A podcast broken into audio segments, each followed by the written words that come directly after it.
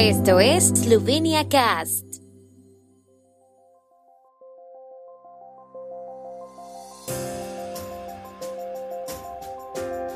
Noticias. Eslovenia desplegará hasta 200 soldados en Eslovaquia como parte de misión de la OTAN. Expertos japoneses y eslovenos debaten sobre la importancia de la agricultura inteligente. Premios a los mejores artesanos y empresarios de Eslovenia. En Eslovenia se creará un centro digital para las ONG. El ministro de Defensa de Eslovenia, Matej Tonin, se reunió ayer en Eslovaquia con su homólogo eslovaco Jaroslav Nat. Tonin subrayó que los aliados asegurarán el flanco oriental de la OTAN y que los eslovacos pueden contar con Eslovenia para ello. Eslovenia está dispuesta a desplegar hasta 200 soldados en Eslovaquia como parte de la nueva misión de la OTAN que quiere enviar una compañía completa allí. En los últimos días se ha mencionado que Eslovenia podría aportar hasta 100 efectivos. La misión será operativa en Eslovaquia en los próximos días y las tropas eslovenas se desplegarán lo antes posible.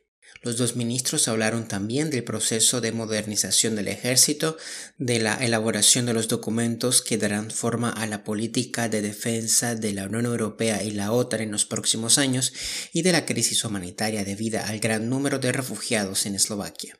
Tonin prometió a su homólogo eslovaco ayuda humanitaria. La Embajada de Japón en Ljubljana, junto con el Ministerio de Agricultura de Eslovenia y representantes de la industria y las empresas, organizó un evento en línea sobre la iniciativa de desarrollo japonesa Sociedad 5.0. La atención se centró en la agricultura inteligente. Noboru Noguchi, uno de los principales expertos mundiales en agricultura robótica, fue el orador principal del evento. La agricultura basada en datos y la maquinaria agrícola robotizada constituyen la base de la agricultura inteligente. Esto permitirá automatizar y agilizar gran parte de los procesos agrícolas a pesar de la escasez de mano de obra. Este tipo de agricultura también ayudaría a hacer frente a los efectos del cambio climático, el objetivo de la Sociedad 5.0 es crear una sociedad inteligente, justa y confortable para todos, utilizando soluciones tecnológicas de última generación y fusionando los mundos físico y virtual. La Cámara de Artesanos y Empresarios de Eslovenia entregó anoche en Verdo Pricranio los premios a los mejores artesanos y empresarios de los dos últimos años.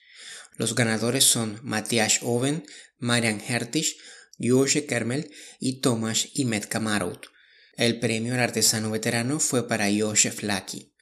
En el acto, Branko Mej, presidente de la Cámara de Comercio e Industria de Eslovenia, señaló que tras la crisis sanitaria, las pequeñas empresas se enfrentan a nuevos problemas con el encarecimiento de la energía y la dificultad de suministro de componentes el primer ministro Janis Janša y el ministro de Desarrollo Económico y Tecnología Zdravko Pochivaushek, que asistieron al acto junto a otros muchos distinguidos invitados, anunciaron su apoyo en sus discursos.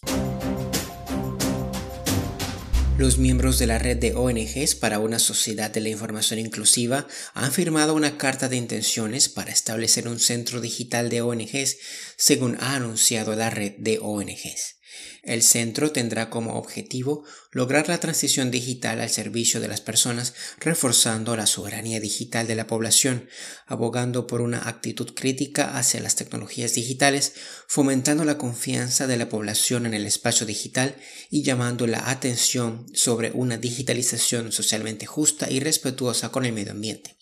También se centrarán en el desarrollo de aplicaciones web de código abierto y de soluciones digitales en beneficio de todos, en la creación de innovaciones tecnológicas y sociales relacionadas con lo digital, en el apoyo a la transformación digital del sector no gubernamental y en la promoción del sector no gubernamental como parte interesada clave en el desarrollo de políticas públicas para la transformación digital.